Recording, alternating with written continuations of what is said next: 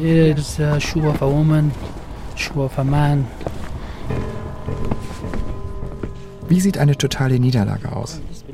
Vielleicht so wie am Flughafen Kabul im Winter 2021. An den Betonmauern und Gittern, die den Zugang zum Flugfeld absperren sollen.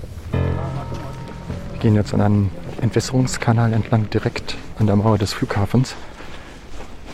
Dort, wo sich alle Leute versammelt hatten, die außer Landes fliehen wollten, als die Taliban die Macht eroberten hier in Kabul im August. Und wie sieht der Sieg aus? Vielleicht so wie der junge Taliban-Kommandeur, der uns hier führt? Statt Militärkluft trägt er den traditionellen Shalwar Chamis aus langem Hemd und Pluderhose und einen dicken wollenen Umhang gegen den Wind. Darunter hat er sein Gewehr über die Schulter gehängt. Der Lauf baumelt ihm aus dem Gewand hervor.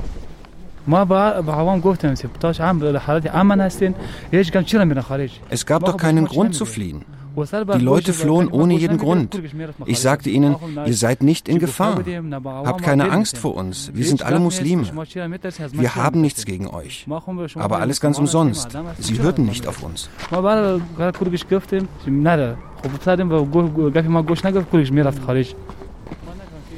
Vor einem frisch ausgebesserten Teilstück der Mauer bleibt er stehen. Zeigt uns die Stelle, wo sich ein Selbstmordattentäter mitten unter den Menschen in die Luft sprengte.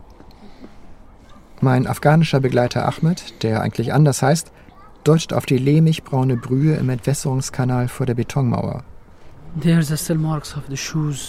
Hier sind noch immer die Spuren zu erkennen. Schuhe, Fetzen von Schutzwesten der ausländischen Soldaten, Kleidungsreste. Alles liegt hier im Kanal. Das Selbstmordattentat, mutmaßlich eines Anhängers des sogenannten Islamischen Staates IS, besiegelte das Ende einer 20-jährigen Mission. 79 Afghanen starben, aber auch 13 US-Soldaten, als sie vor der Sperrmauer versuchten, die Flüchtenden aufzuhalten oder zu sortieren. Ringsum in den Gittern hängen noch Monate danach die blutdurchtränkten Kleiderreste der zerfetzten Opfer. Bisher ist niemand hergekommen, um das alles zu säubern oder aufzuräumen. Monate nach dem Vorfall ist der Winter hereingebrochen, über einem scheinbar untilgbaren Mahnmal eine Art Freilichtmuseum. Aber woran mahnt es? An den Triumph der einen, die Demütigung der anderen Seite? Ist der Westen in Afghanistan mit einem letzten großen Knall endgültig gescheitert? Sind die Taliban einfach nur diejenigen, die zufällig gewonnen haben? Guerillas, die sich nun verdutzt umblicken und versuchen, ihre Beute zu verwalten. Oder stehen sie auch für ein ganz neues, ein konkurrierendes Gesellschaftsmodell? Yeah, yeah, we believe that it will be a model for whole world. Im Reich der Taliban. Afghanistan nach dem Rückzug des Westens. Now in the world we don't have any example of that. Even Saudi Arabia is not a complete Islamic state. Wir glauben, dass wir ein Modell für die gesamte Welt sein könnten. Dafür gibt es weltweit bisher kein Beispiel. Sogar Saudi-Arabien ist kein richtiger islamischer Staat. Unter den mehr als 50 Staaten des Islam ist keiner wirklich islamisch. Ein Feature von Mark Turner. مجاز و سیستم چراغ زمینی اضطراری باشد حالا اصرار شما را به نزدیکترین دروازه خروجی رهنمایی بسازید Hello sir, this is Qasim. Sorry for disturbing you. Sir, they started uh, they start searching houses and I don't know uh, what they will do if they find any one of them. Im Dezember 2021 fliege ich nach Kabul. Im Ohr noch die Hilferufe, die mir langjährige Bekannte und afghanische Mitarbeiter in den letzten Tagen und Wochen per WhatsApp geschickt haben. Etwa der Sohn eines Fahrers, der mich gut zehn Jahre lang sicher durchs Land gebracht hatte. Und eine Lehrerin, die in Kabul an einem Gymnasium Mädchen und Jungen unterrichtet. Uh, hello, I'm from Afghanistan. Uh, we are in a very bad situation. In addition of Taliban, the threats of uh, Daesh is also very high. And I request from you, please help us, please. We are in a very bad and critical situation. Please, I beg of you, please help us. Uh, we are trying to hide our identity, and my friends messaged me that they searched our previous house. We have changed too many places, sir. I don't know what to do.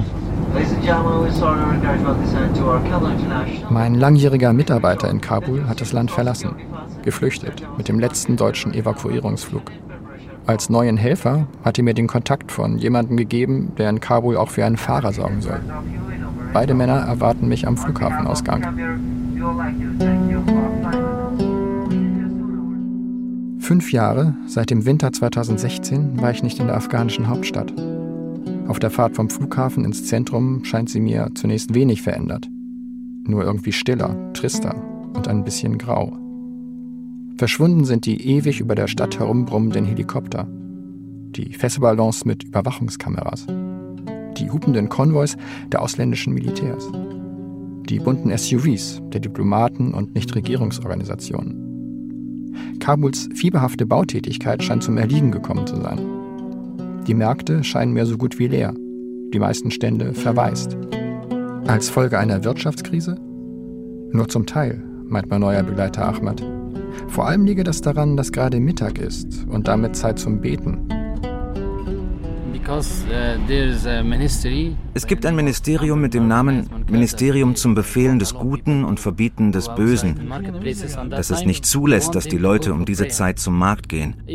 Sie wollen, dass sie zum Gebet gehen. Sie zwingen sie sogar dazu. An einer Einfahrtsstraße Richtung Zentrum hat uns ein Taliban-Kämpfer erspäht und winkt uns an die Seite. Straßenkontrolle.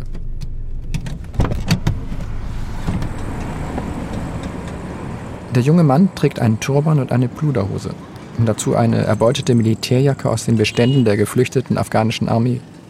Und ein schwarzes US-amerikanisches Sturmgewehr. Wir kommen gerade vom Flughafen. Alles klar. Als er das Mikrofon sieht, zögert er kurz, sagt dann aber bereitwillig, wer er ist. Ich bin aus der Provinz Wardak. Im Augenblick ist die Lage ruhig und problemlos. Die Sicherheit ist gut. Wir sind hier, damit die Diebstähle und Morde ein Ende haben. Wir sind zivilisierte Menschen. Wir behandeln die Bevölkerung korrekt und die Menschen sind zufrieden mit uns.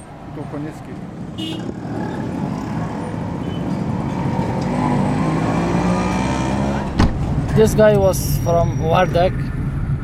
He told we have we have no fear, no fear. We, fought, we fight in the way of Allah. We know, we have no fear. Also, Wardak, Donkey. Im Auto löst sich die Spannung. Auf Fahrer und Begleiter wirken die meist pashtunischen Taliban offensichtlich wie neue Besatzer. Kabul ist eine multikulturelle Stadt.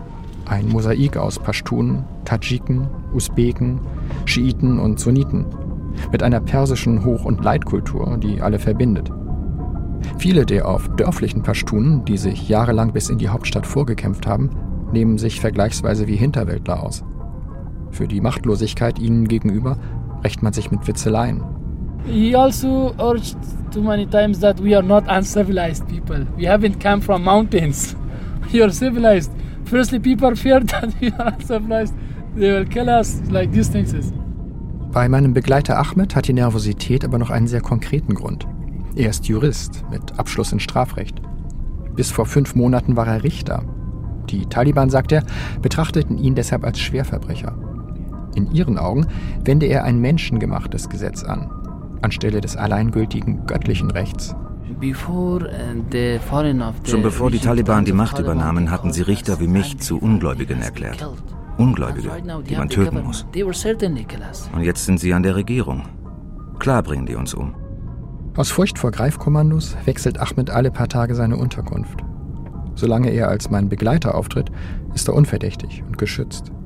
In seiner Eigenschaft als ehemaliger Richter wäre er an jedem Kontrollpunkt in Gefahr. Die Tätigkeit des Journalistenhelfers gibt ihm Gelegenheit, seit vier Monaten wieder ein bisschen Geld nach Hause zu bringen. Genauso lange ist es her, dass er seine Arbeit am Gericht verloren hat. Vier Monate ohne Einkünfte. Das Schicksal teilt er mit den meisten Einwohnern von Kabul. Seit Machtübernahme der Taliban bekommen sie keine Gehälter mehr.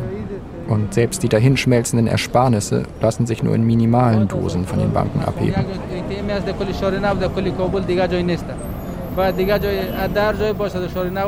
Im zentralen Viertel Charinau stehen in allen großen Straßen lange Menschenschlangen vor den Bankfilialen.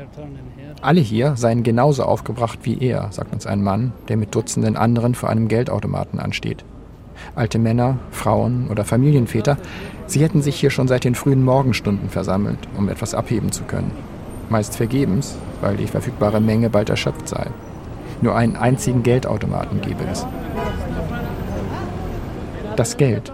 Zur Zeit Afghanistans größtes, drängendstes Problem. Vielleicht liegt es auch daran, dass wir relativ schnell einen Termin im Finanzministerium bekommen.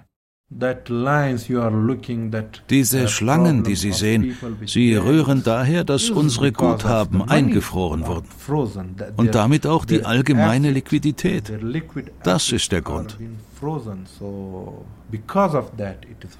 Ahmed Wali Hakmal ist der finanzpolitische Sprecher des Islamischen Emirats. Uh, Aber obwohl unsere Gelder seit drei Monaten eingefroren sind, öffnen sich unsere Banken Schritt für Schritt. Erst waren sie völlig geschlossen, dann wieder offen. Erst gaben sie wöchentlich nur bis zu 200 Dollar aus, jetzt bis zu 400. Wir fordern deshalb von der Welt, geben Sie unsere Guthaben frei, weil sie den Menschen gehören, nicht dem Islamischen Emirat. Das ganze Leiden, die miserable Wirtschaftssituation, alles kommt vom Einfrieren der Gelder.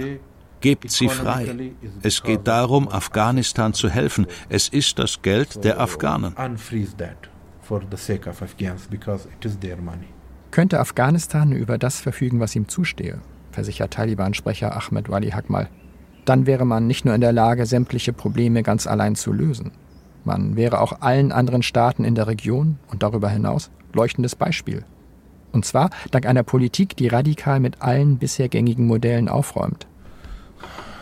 Not socialism and capitalism, none of them Weder Sozialismus noch Kapitalismus sind in der Lage, die Probleme der Menschheit in den Griff zu bekommen.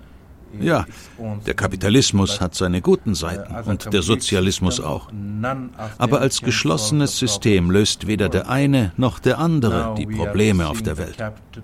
Schauen Sie sich doch die kapitalistischen Länder an. Was für eine Riesenkluft zwischen Reich und Arm. Andererseits konnte der Sozialismus nicht mal für 80 Jahre überleben.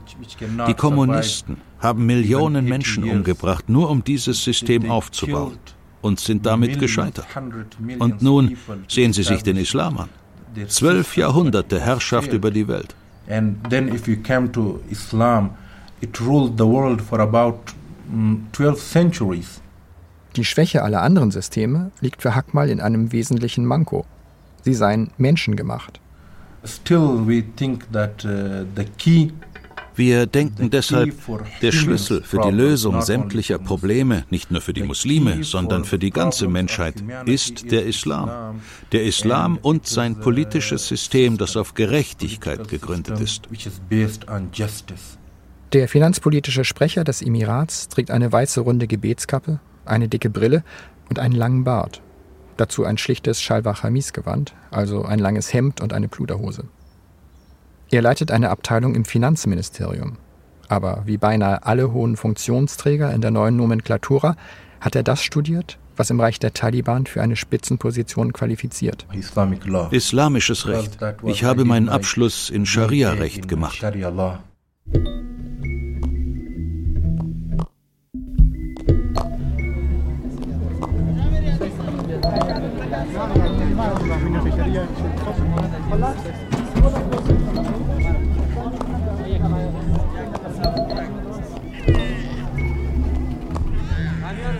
Unweit vom Ministerium ist eine Ausgabestelle des World Food Program, eine der wenigen Hilfsorganisationen, die noch im Land verblieben sind.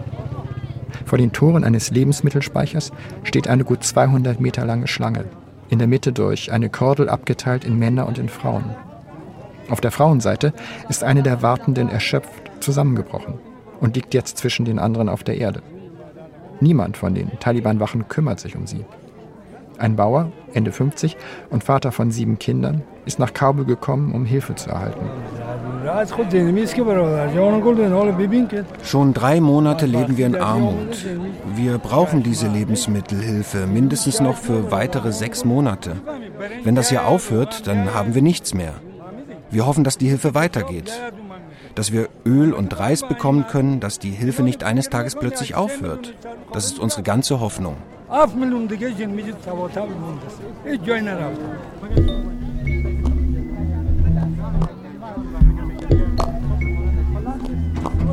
Seit 15 Jahren beobachte ich immer wieder die Lage in Afghanistan.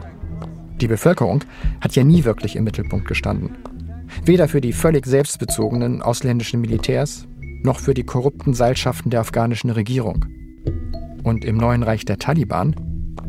Während ein Großteil der Afghanen verzweifelt um ihr Überleben kämpft, scheinen die Religionsgelehrten in den Ministerien die Menschen offensichtlich zuallererst danach zu bewerten, inwieweit jemand sich in das von ihnen vorgegebene Menschenbild einfügt. Wie hat der Taliban-Sprecher Hack mal gerade gesagt? Men cannot or uh, humans cannot made uh, a system which can solve the problems of all Menschen können nicht von selber das ihnen angemessene System hervorbringen. Uh, Unser Schöpfer weiß am besten, was für uns gut ist, wozu wir in der Lage sind und wozu nicht, innerhalb der Grenzen unserer Möglichkeiten. Und schon sehr bald werden wir dieses System der Welt vor Augen führen. Menschengemachte Ideologien wie Sozialismus oder Kapitalismus lehnt der Taliban-Sprecher zwar ab. Das scheint aber nicht für seine eigene Islamauslegung zu gelten. Die nämlich orientiert sich an der Ideologie eines modernen ägyptischen Islamtheoretikers, Said Qutb. Ja, Said Qutb. Said Qutb war für den Islam einer der wichtigen Gelehrten des 20. Jahrhunderts. Und in vieler Hinsicht folgen alle Muslime seinen Ideen. Er war einer der wichtigsten Gelehrten. Der Islam ist die Lösung, so lautete Qutbs Devise. In den 1960er Jahren entwickelte er danach seine Thesen.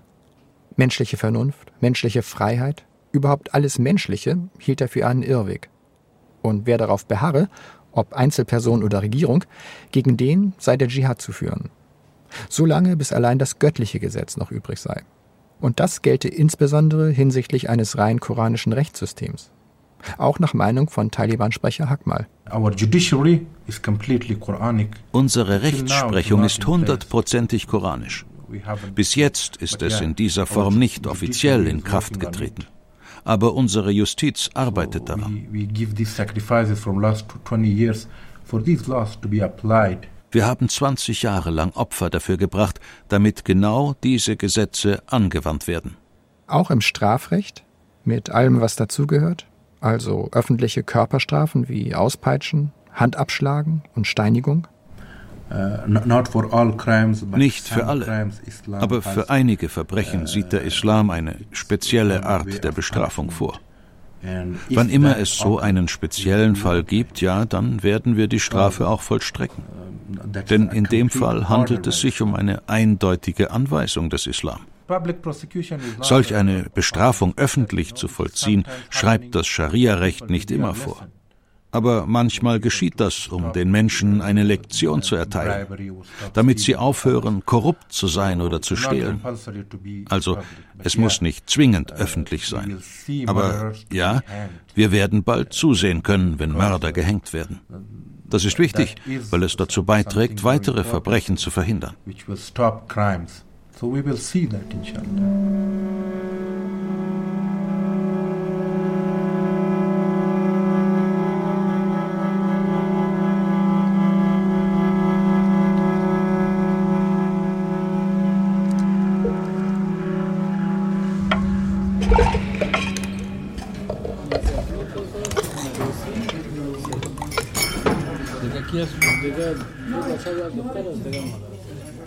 Als wir nach dem Gespräch in einem kleinen Restaurant zusammensitzen, ringt mein Begleiter, der ehemalige Richter und Strafrechtler Ahmed, sichtlich um Fassung.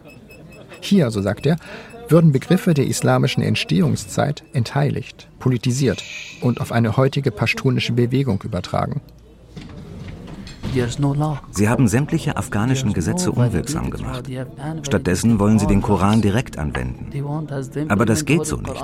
Das ist unmöglich. Man muss dazu ein Recht entwickeln. Man muss die Bedingungen der Offenbarung kennen und die Hadithe, die Aussprüche des Propheten zu Rate ziehen. Auch der nun abgeschaffte Staat nannte sich Islamische Republik Afghanistan. Auch er gründete sein Recht auf den Islam. Und auch ein Richter wie Ahmed hat islamisches Recht studiert. Doch im Austausch mit jemandem wie ihm wird mir immer klarer, dass unter den Taliban nun eine ganze islamische Tradition de facto ausgeblendet wird.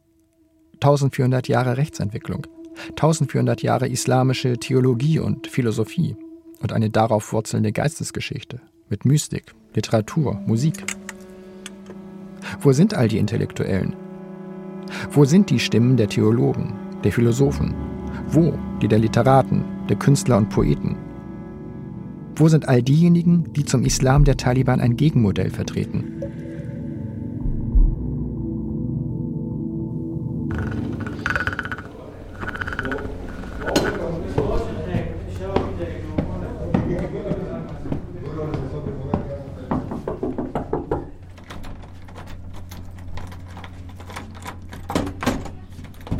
Mein Name ist Wahid Khatibi, Nachrichtenmoderator von ASR TV in der Provinz Herat und Investigativjournalist.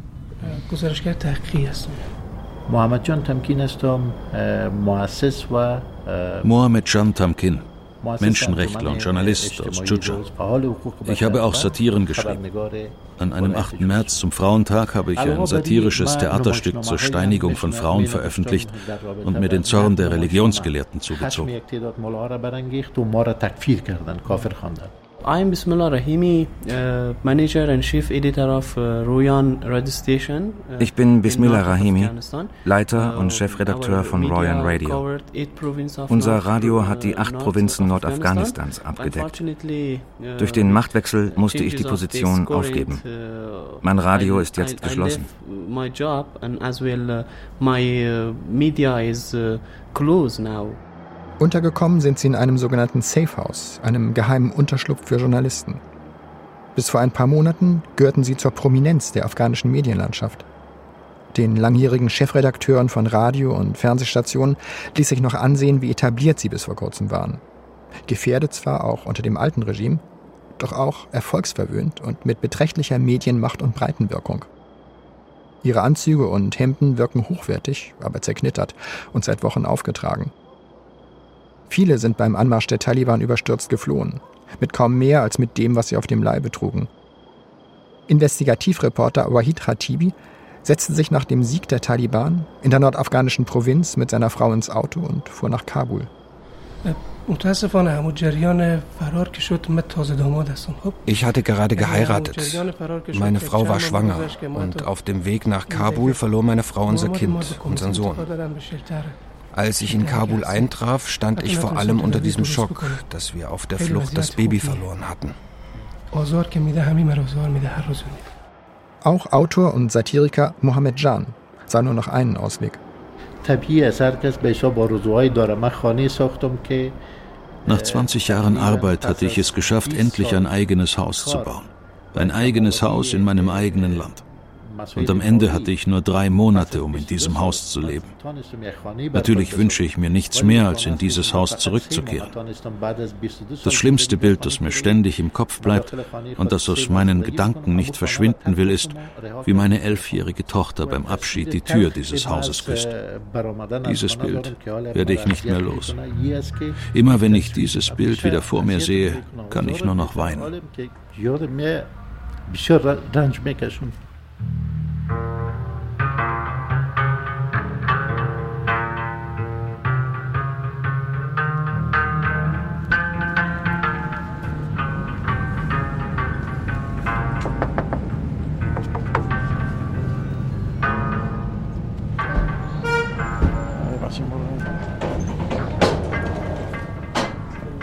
In einer Trabantenstadt Kabuls, so finden wir heraus, versteckt sich eine andere Dissidentengruppe. Ausschließlich Frauen. Politikerinnen aus unterschiedlichen Lokalparlamenten, wie Golsom Rezai, Mitte 40, die im Lokalrat der Provinz Gor in Zentralafghanistan saß.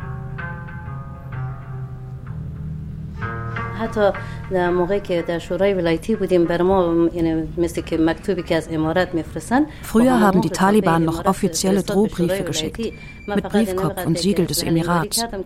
Aber inzwischen rufen sie an. Wir könnten wählen, entweder uns zu stellen oder von ihnen getötet zu werden. Sie melden sich direkt von ihren Telefonen mit unterschiedlichen Nummern.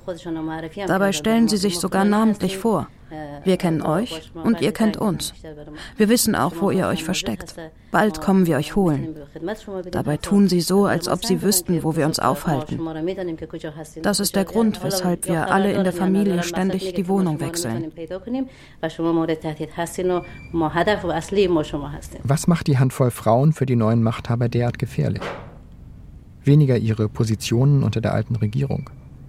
Dass irgendjemand den korrupten Machtapparat des weggelaufenen Präsidenten Ashraf Ghani noch attraktiv findet, darüber machen sie sich keine Illusionen. Es ist eher ihre Gegenposition zur Weltanschauung und zum Islam der Taliban. So drückt es Shaima Mohammadi aus. Sie saß bis zum Machtwechsel im Parlament der zentral gelegenen Daikundi-Provinz. Der Islam bedeutet sowohl Frieden wie auch Freiheit. Er umfasst Rechte für Frauen, für Kinder, für jeden in der Gesellschaft. Die Taliban verhalten sich aber gemäß einer von ihnen selbst geschaffenen Religion, gemäß von ihnen selbst verfertigter Rollenbilder und Verhaltensregeln. Der Islam zeigt auf, was das Richtige und was das Falsche ist. Aber letztlich überlässt er jedem Einzelnen, sich dazwischen zu entscheiden. Was genau ist also der Islam der Taliban? Shema Mohammadi sieht darin ein ideologisches Konstrukt, aus strategischen Gründen genährt und gefördert von der Regierung in Pakistan. Die eigentlichen Schulen der Taliban befinden sich nicht hier, sondern im Nachbarland. Es gibt unterschiedliche Schulen oder besser gesagt Madrassas. Ihr einziges Ziel besteht darin, den Terrorismus zu unterstützen. Eine dieser Schulen ist Haqqania Madrasa in Pakistan. Und die Ableger finden sich dann in unterschiedlichen Ländern, auch in Afghanistan.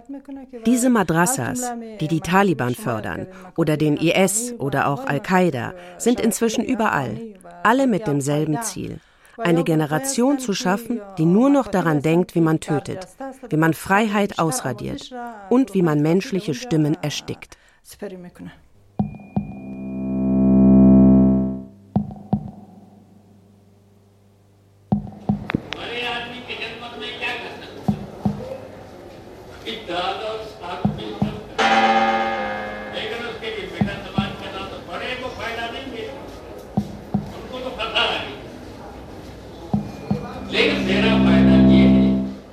Die pakistanische Haqqania Madrasa. Dort war ich vor Jahren selbst einmal. Sie liegt in Akora Khatak, ein paar Kilometer von Peshawar im Nordwesten Pakistans.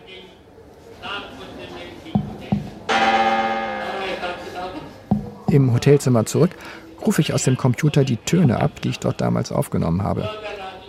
Was sich in mein Gedächtnis eingebrannt hat, das sind die Stimmen der Professoren. In Megaphone sprechend beschalten sie die mit jungen Männern prall gefüllten Seminarräume. Die meisten dieser Schüler waren Pashtun. Hier wurde die moderne Dschihad-Lehre pashtunisiert. Was in den 1960er Jahren noch Theorie gewesen war, wurde hier 20 Jahre später zu einer Waffe umgeschmiedet. Die Haqqania und die ihr angeschlossenen Madrassas waren in den 80ern massiv gefördert worden. Vor allem von den USA und von den Saudis. Mithilfe des saudischen Finanziers Osama bin Laden, eines der vehementesten Adepten des modernen Dschihadismus, wurden junge Männer zum Kampf gegen die Sowjets in Afghanistan herangebildet. Und als bin Laden nach dem Sieg über die Sowjets dann den Westen als neuen Feind entdeckte, folgten ihm auch die meisten Lehrer des Dschihad darin.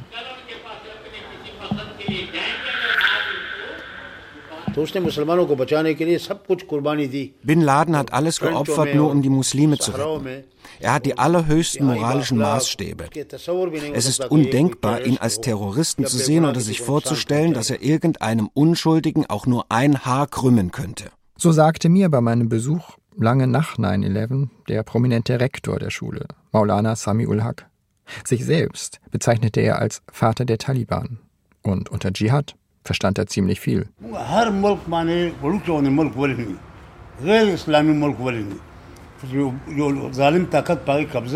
Wenn irgendjemand irgendein Land besetzt, egal ob es muslimisch oder nicht muslimisch ist, dann ist es Pflicht für alle Einwohner, für Freiheit zu kämpfen und einen heiligen Krieg zu beginnen. Und das unterstützen wir. In Afghanistan, in Kaschmir, in Palästina. Als die Sowjets Afghanistan besetzt hatten, haben die USA den Dschihad gegen sie unterstützt. Und wer damals Dschihadist war, soll heute Terrorist sein? Wo bleibt da die Logik? Einige der wichtigsten Führungskader und aktuellen Kabinettsmitglieder der vorläufigen Taliban-Regierung haben an Sami ul Haqs Haqqaniya Madrasa studiert. Etwa der Innenminister, der Justizminister, der Außenminister und der Kulturminister der neuen provisorischen Taliban-Regierung. Taliban-Sprecher Hakmal hatte diese Gruppe respektvoll als die Ältesten der Taliban bezeichnet. Die Ältesten? Was bedeutet das genau? Elders. They are our elders. Wer die Ältesten sind? Na eben unsere Ältesten. Also das Gros derjenigen, die in unserem Kabinett sind. In den letzten 20 Jahren waren Sie die Anführer des Widerstands. Sie nehmen eine Stellung ein, die Sie berechtigt, dass wir Sie unsere Ältesten nennen. Sie sind diejenigen, die die Entscheidungen treffen. Und wir gehorchen Ihnen. Sie setzen sich zusammen aus Stammesältesten, Islamgelehrten, Kampfkommandeuren. Wissen Sie, es handelt sich um eine Zelle der Macht.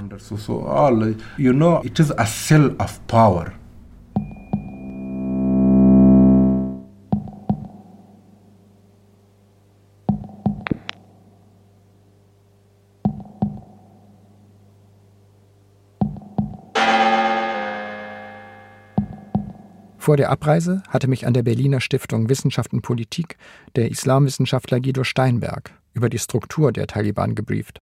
Viele der Taliban-Ältesten, so seine Analyse, sehen sich durchaus als Pragmatiker, andere eher als traditionelle Stammesführer.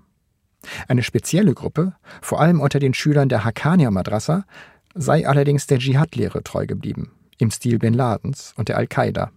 Der vielleicht stärkste Teil der Taliban der zumindest begrenzt unabhängig ist, nennt sich das Haqqani-Netzwerk oder die Haqqani-Organisation.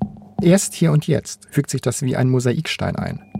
Vor allem Steinbergs Analyse des Haqqani-Netzwerks, in dessen Namen sich gleich mehreres vereint. Die Person des Madrasa-Chefs Sami ul Haq, der Name seiner Haqqaniya-Madrasa und der des Netzwerkgründers. Angeführt wird die Organisation von Sirajuddin Haqqani und dieser Haqqani ist tatsächlich Innenminister. Und äh, wenn in der Regel gesagt wird, dass die Taliban eine nationalistische Organisation sind, dass sich ihre Ziele auf Afghanistan beschränken, dann gilt das vor allem für die Taliban, die aus dem Süden des Landes kommen, also aus Kandahar und Umgebung. Für das Haqqani-Netzwerk gilt das nicht. Das Haqqani-Netzwerk hat eine stark dschihadistische Ausrichtung. Das Haqqani-Netzwerk hat exzellente Beziehungen zu Al-Qaida und seit 1996 wird Al-Qaida von der Haqqani-Organisation beschützt. Selbstmordattentate, Anschläge, auch auf Zivilisten, auf ethnische und religiöse Minderheiten, Erpressungen und Drohungen. Das sind auch die Mittel der Al-Qaida-nahen Haqqani-Organisation.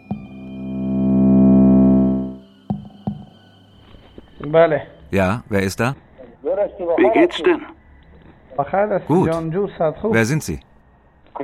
Wo bist du? Frag nicht, wer ich bin. Wo bist du? Weißt du, dass du schon verloren bist? Atikula Bahij, der Taliban-Geheimdienstchef von Tacha, hat mich persönlich angerufen. Ich habe seine Stimme aufgenommen. Der Journalist Shafiq Poya wurde bereits vor dem Machtwechsel einschlägig bedroht. Auch er lebt seit fünf Monaten im Safehouse der Journalisten. Bahij gehört zum Haqqani-Netzwerk. Er ist einer der maßgeblichen Haqqani-Leute in Taha. Er ist es, der das Haqqani-Netzwerk in der Provinz Taha aufgebaut hat. Ich suche dich schon seit zehn Tagen, damit ich dich an den Baum binden kann. Wieso willst du mich an einem Baum fesseln? Was ist los? Weil du für die andere Seite spioniert hast und du Lügen über uns erzählst. Ich werde dich finden, wo immer du bist, und an den Baum binden. Nein, ich bin Journalist und berichte unparteiisch, weder für eure Seite noch für die Regierungsseite. Kann ein Journalist unparteiisch sein? Ihr lügt immer und produziert Fake News. Was sagst du jetzt? Du kannst nicht in ein anderes Land entkommen. Wir finden dich, auch wenn du in Kabul steckst.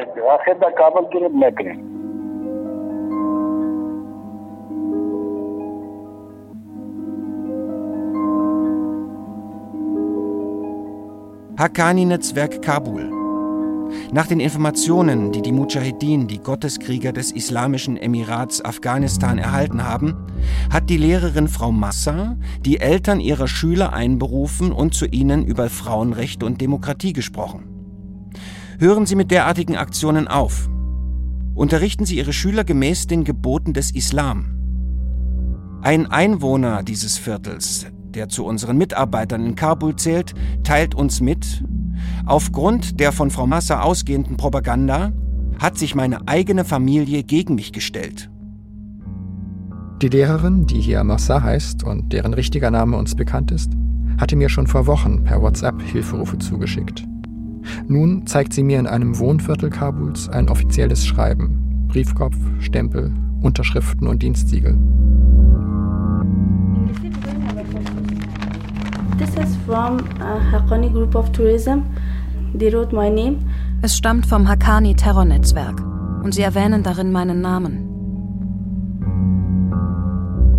Wir warnen Sie und fordern Sie auf, zu uns zu kommen, um sich für Ihre Handlungsweise zu rechtfertigen und Ihr Bedauern über Ihr Verhalten auszudrücken. Unterschrift und Stempel des Haqqani-Netzwerks Kabul. Wie geriet sie als Lehrerin in den Fokus der Organisation? Uh, Seitdem die Taliban an der Macht sind, hat sich unser Leben völlig verändert. Die Familien vieler meiner Schüler sympathisieren mit ihnen. Ihre Väter arbeiten mit den Taliban zusammen. Als plötzlich einige Mädchen länger nicht mehr zur Schule gekommen waren, fragte ich sie nach dem Grund. Sie erzählten mir, unsere Väter erlauben uns das nicht. Ich sagte ihnen, wieso kommt ihr nicht? Ihr habt das Recht zu lernen. Daraufhin drohten mir die Väter. Was soll das Gerede über Demokratie?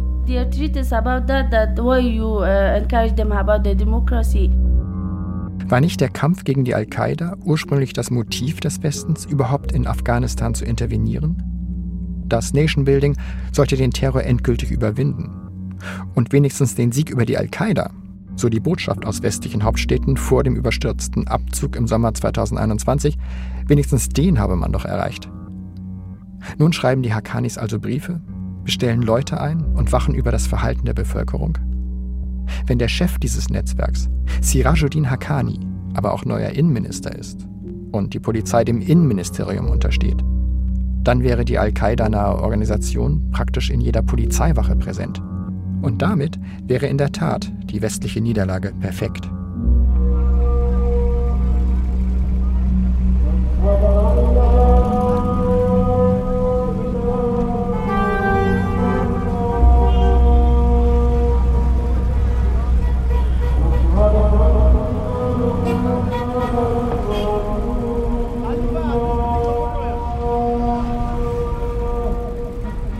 In der Nähe meines Hotels, im belebten Charinau-Distrikt, liegt die große Polizeiwache, die für dieses ganze zentrale Viertel zuständig ist. Bewacht von martialisch aussehenden Taliban.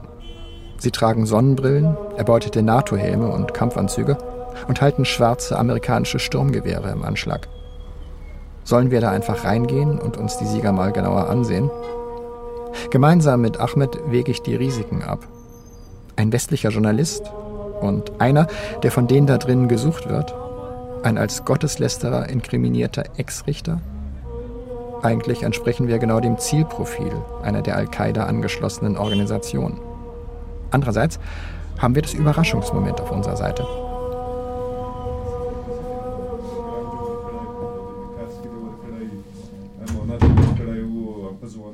Der Sicherheitschef passt ziemlich genau ins Klischee. Er sieht aus wie einer, der noch bis vor kurzem Ziel von US-Spezialoperationen hätte sein können. Schwarzer Turban, schwarzer Bart, Tarnfleckjacke und Pluderhose. Seine Maschinenpistole lehnt hinter ihm in einer Ecke. Er sitzt inmitten eines Halbkreises von Bittstellern und ist offenbar gerade dabei, Recht zu sprechen. Journalisten, vor euch haben wir Angst, sagt er zur Begrüßung spöttisch, stimmt dann aber doch einem Interview zu.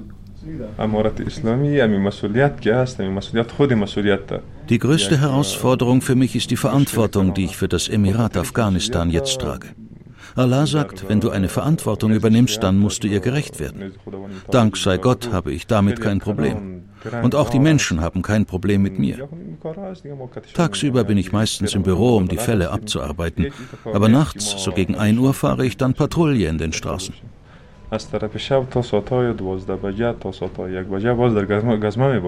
Kommandeur Rosiola Shaker hat sich vermutlich überlegt, wozu ein solches Interview gut sein könnte zu zeigen, dass er und seine Truppe ganz einfach eine normale Polizei sind.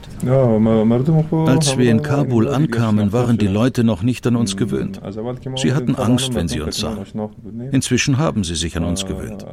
Zurzeit tragen wir noch keine Uniformen. Das liegt an unseren wirtschaftlichen Problemen.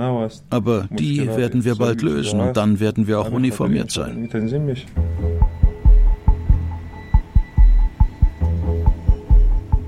One person will go in our car with us and he will uh, he will show us the checkpoints. Um uns vor Augen zu führen, dass hier normale Polizeiarbeit gemacht wird, schickt uns Kommandeur Rosiola Schaka mit auf Patrouille. Wir sollen die Truppe seines Unterführers, Kommandant Rachman, begleiten. Wir fahren nur wenige Häuserblocks weiter. Dort Rund um einen belebten Verkehrskreisel im zentralen Geschäftsviertel von Charinau sollen die Taliban Feinde des Islamischen Emirats aufspüren.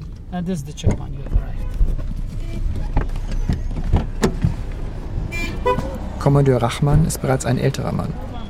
Mit seinem schwarzen Turban zum weißen Umhang und seiner dicken Brille sieht er eher wie ein Religionsgelehrter aus. Rund um einen Verkehrskreisel schwärmen seine Männer aus alle mit langen Bärten und höchst unterschiedlichen Waffen und Ausrüstungsteilen. Einige tragen Springerstiefel zu zivilen Winterjacken, andere Wollumhänge und Sandalen. Manche die neuesten US-Sturmgewehre, andere alte und abgegriffene Kalaschnikows. Assalamu alaikum wa rahmatullahi wa barakatuh. Shey Julia. اسناد لري مشكل خو بني درته خیر خیر خوشحال یاست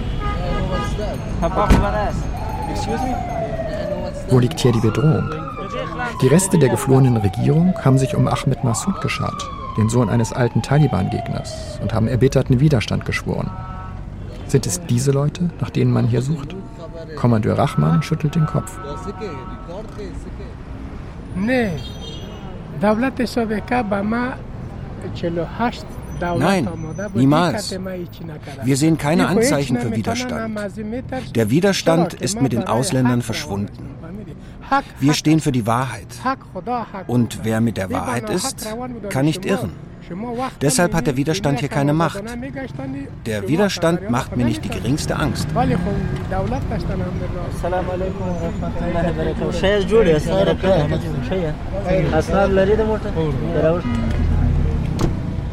Widerstand.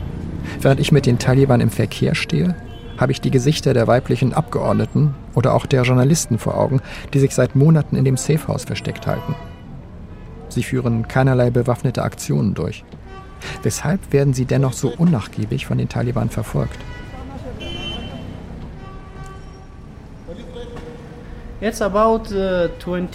Seit 20 Jahren fühlen sich die Taliban durch uh, alle Journalisten einer negativen Propaganda ausgesetzt. Die Taliban sind gegen das demokratische System. Sie sind für das Emirat, für die islamische Regierung. Sämtliche Medien, so gut wie alle Journalisten, machen sich aber für das genaue Gegenteil von dem stark, was die Taliban vorhaben. Für sie sind wir einfach die Umkehrung ihres Projekts. Sie alle sind sich einig, dass sie im neuen Reich der Taliban keinerlei Chance mehr auf Arbeit oder auch nur auf das nackte Überleben haben. Seit der Satiriker Mohammed Jan etwa sich über die mittelalterlichen Körperstrafen lustig gemacht hat, wird er von Geistlichen per Rechtsgutachten als Abtrünniger von Gott bezeichnet, was im Sprachcode der Taliban praktisch einem Tötungsaufruf gleichkommt.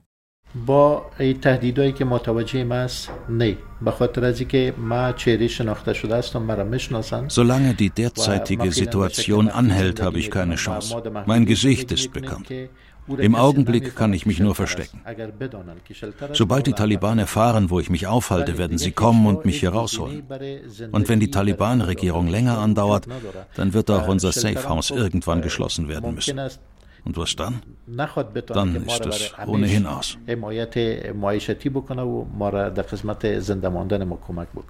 Auch Shala Abu Bakr, die Abgeordnete aus dem Lokalparlament, hofft auf Hilfe jener Staaten, die sich als Verteidiger von Meinungsfreiheit, Demokratie und Frauenrechten positionieren. Als weibliche Provinzratsabgeordnete habe ich nur eine Bitte. Ein Land wie Deutschland sollte bei den Evakuierungen klare Prioritäten setzen. Wir wissen, dass Deutschland ein Land ist, das für die Rechte von Frauen und Mädchen eintritt. Und deshalb bitten wir Sie dringend, eine Möglichkeit zu finden, uns aus dieser Lage zu befreien und uns in Deutschland aufzunehmen. Wir sorgen uns nicht bloß um unsere Sicherheit. Wir wollen auch unseren Kampf für Frauenrechte fortführen. Von Deutschland aus und mit Hilfe der deutschen Regierung könnten wir das vielleicht tun.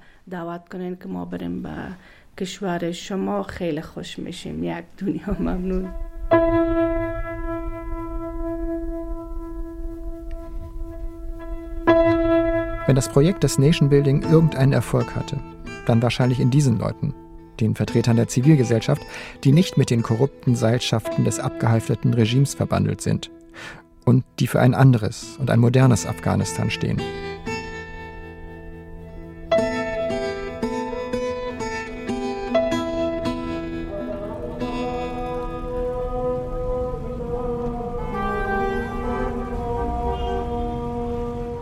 Inzwischen haben sich unsere Aktivitäten bei den Taliban-Offiziellen herumgesprochen. Nach gut zehn Tagen in Kabul bittet uns das Tugendministerium zum Gespräch. Offenbar scheint man bestrebt, auch uns die Botschaft zu vermitteln, auf die es ihnen ankommt. Das Islamische Emirat Afghanistan, ein betont islamischer, aber eben ein ganz normaler Staat wie alle anderen auf der Welt. Das Ministerium liegt im Gebäude des abgeschafften Frauenministeriums und ist so etwas wie das Aushängeschild des neuen Staats. Tatsächlich mit der genauen Bezeichnung Ministerium zum Befehlen des Guten und Verbieten des Bösen. Sein Sprecher, Maulana Sadiq Akif, war vor der Machtübernahme Propagandachef der Taliban. Man tue alles, sagt er, um die nationale Einheit wiederherzustellen.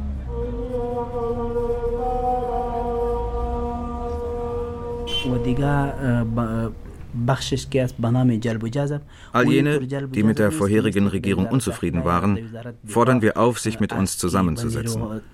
Und in solchen Besprechungen versuchen wir, sie von der Sache des Islamischen Emirats zu überzeugen.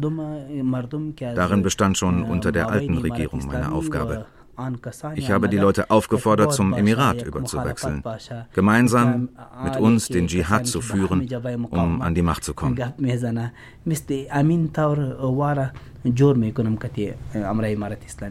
Den Sieg vom August 2021 bemüht er sich, in die Kontinuität des Antikolonialismus zu stellen. Die Taliban, eine von vielen Befreiungsbewegungen der sogenannten Dritten Welt.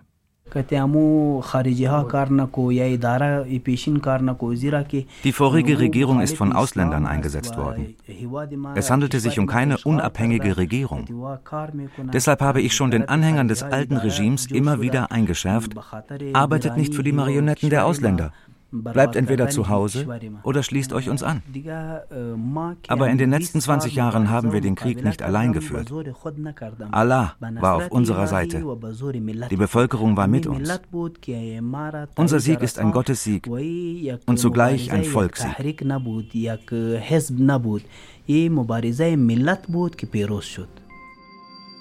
Das ist also das Narrativ, das mir die Taliban nach gut zwei Wochen mit auf den Weg zu geben hoffen dank ihres 20-jährigen Kampfes habe ein unterdrücktes Land die Fesseln seiner Kolonialherren abgeworfen und seine Bevölkerung die Freiheit zurückgewonnen.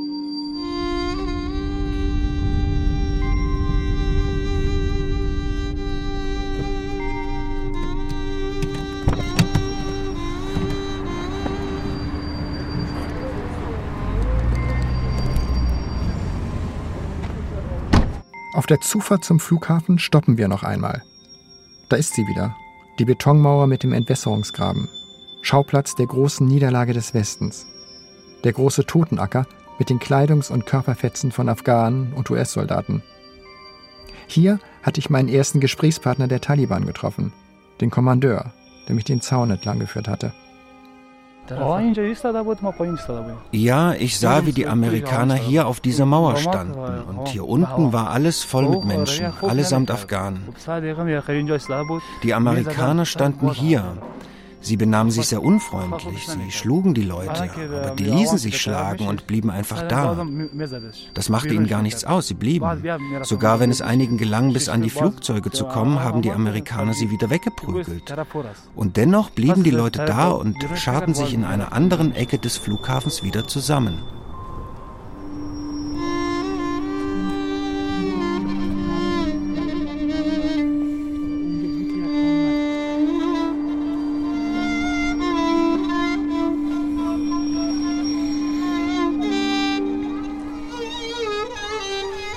Schatten des Ukraine-Krieges Ende Februar 2022 führen die Taliban groß angelegte Razzien gegen Mitglieder der Zivilgesellschaft durch.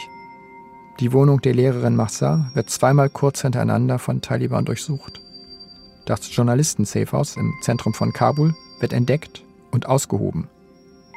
Die Journalisten, mit denen wir gesprochen haben, können um Haaresbreite entkommen und befinden sich irgendwo in Afghanistan auf der Flucht.